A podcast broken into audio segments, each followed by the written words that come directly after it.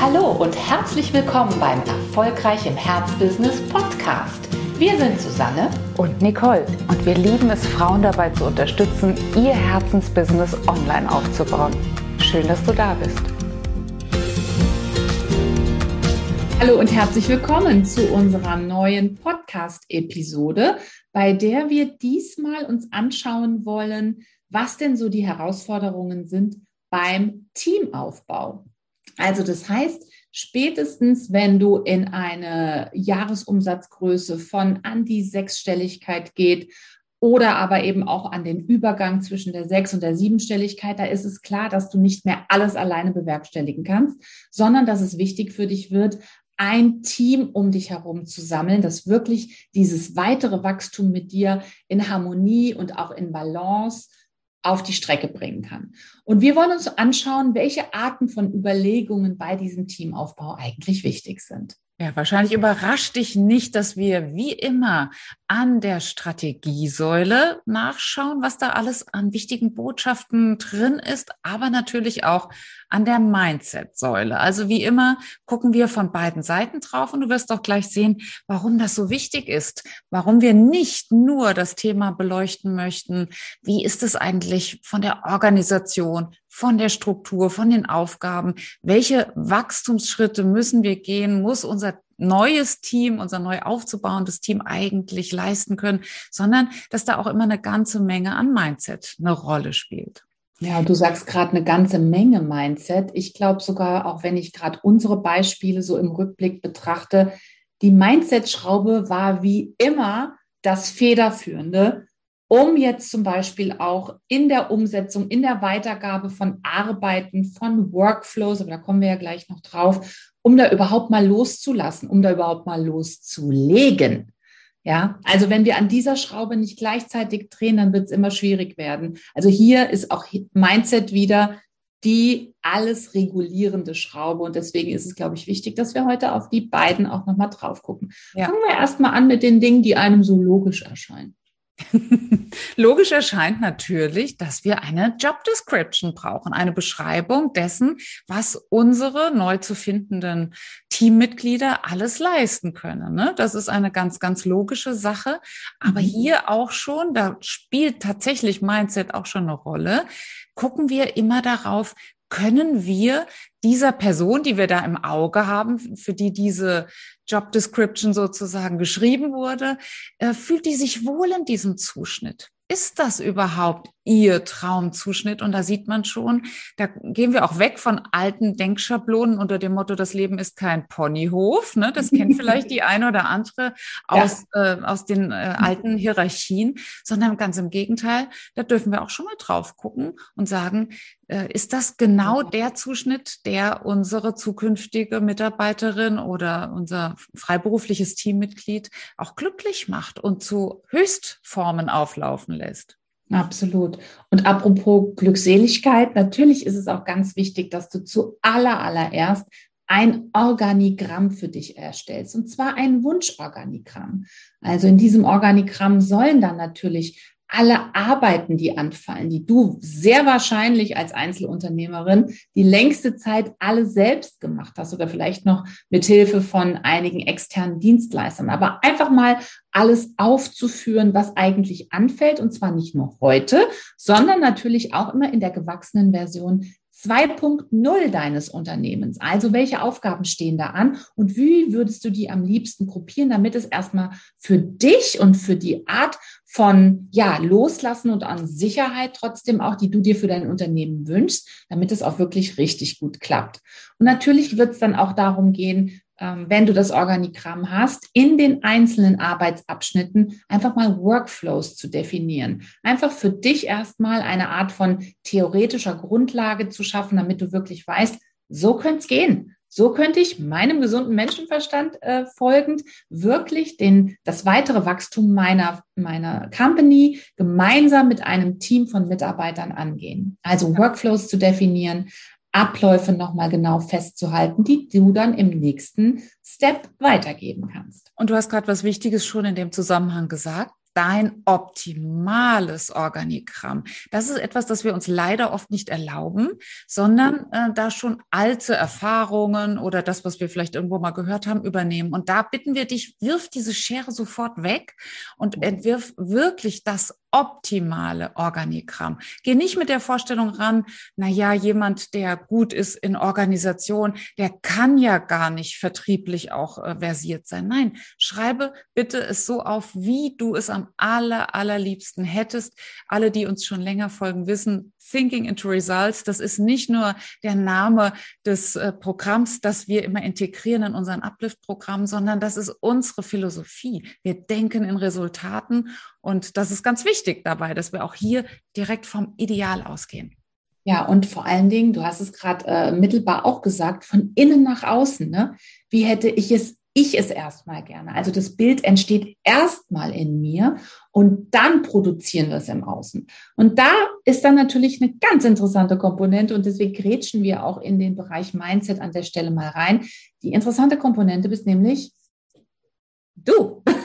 Du als Einzelunternehmerin, du bist gefragt, mit deinem Mindset dich viel mehr noch zu reflektieren, wenn es darum geht, wirklich neue Menschen zu borden in dein Team. Denn dann ist es ganz, ganz wichtig, dass du verstehst, wie du tickst und wie vielleicht auch die Ticks, die du hast, und jeder von uns hat ja bestimmte Ticks, wie die eigentlich entstanden sind. Also wichtig ist nochmal hier für dich auch wirklich zu klären, wie denke ich denn eigentlich über Menschen? Was traue ich Menschen zu? Was traue ich mir zu? Was traue ich mir als, ich sag mal, Arbeitskraft jetzt erstmal zu? Aber auch, was traue ich mir als Leaderin zu? Und wie muss ich sozusagen auch mein eigenes Rollenverständnis verändern? Denn sehr wahrscheinlich kommst du aus einer Tradition, die wir ja auch zur Genüge kennen, dass du vieles selbst oder vielleicht alles selbst gemacht hast. Ja, und dann kann natürlich leicht auch mal dieser Eindruck entstehen, naja, ganz ehrlich gesagt, ich kann es aber auch besser, weil ich habe es ja jetzt über x Jahre lang immer alles selbst gemacht. Ich habe mir alles selbst beigebracht. Ich weiß, äh, ich habe auch Fehler selbst gemacht. Ne? Ich kann also sehr gut einschätzen, was funktioniert und was nicht funktioniert. Und wenn wir an diesem Punkt kleben bleiben, dann passieren zwei Dinge, die eigentlich nicht passieren sollen. Erstens mal übersehen wir dann leichter auch die Vorzüge oder auch die Stärken unserer Teammitglieder oder auch unserer potenziellen Teammitglieder, die wir gerne aufnehmen wollen. Und wir kommen auch weg von dem, was uns eigentlich genial macht. Ne, dadurch, dass wir diese eierlegende Wollmilchsau waren und alles Mögliche gemacht haben und sich das vielleicht auch als Gewohnheit bei uns festgesetzt hat, sind wir natürlich von unserer Zone of Genius auch weggerückt. Und was eigentlich im Unternehmenswachstums ähm, dann eben wirklich passieren soll, ist, dass jedes Teammitglied, inklusive dir als Leaderin, wirklich wieder das tun sollte, wo, was für sie die allergrößte Stärke ist. Ja, was traue ich mir zu, was traue ich den anderen zu, hast du gerade gesagt. Und da hängt ja auch schon das Wort Zutrauen, Vertrauen drin. Und das ist, glaube ich, wirklich eines der ganz, ganz großen Schlüsselwörter äh, beim Teamaufbau. Denn das sind Menschen, die mit uns zusammen den Rückenwind und den Auftrieb für das nächste Wachstumsfest äh, bieten. Und da müssen wir Vertrauen lernen. Das ist ganz klar. Ja, und Vertrauen lernen heißt ja nichts anderes als eine bestimmte Art der vielleicht auch Überkontrolle loslassen. Also es geht wirklich ganz speziell um, um, um zwei Teilbereiche, nämlich wir können nicht mehr alles in dem Maße kontrollieren, wie wir es konnten, wenn wir es selbst gemacht haben. Das ja. ist, glaube ich, ganz klar. Das heißt, wir müssen Kontrolle loslassen zu einem gewissen Teil.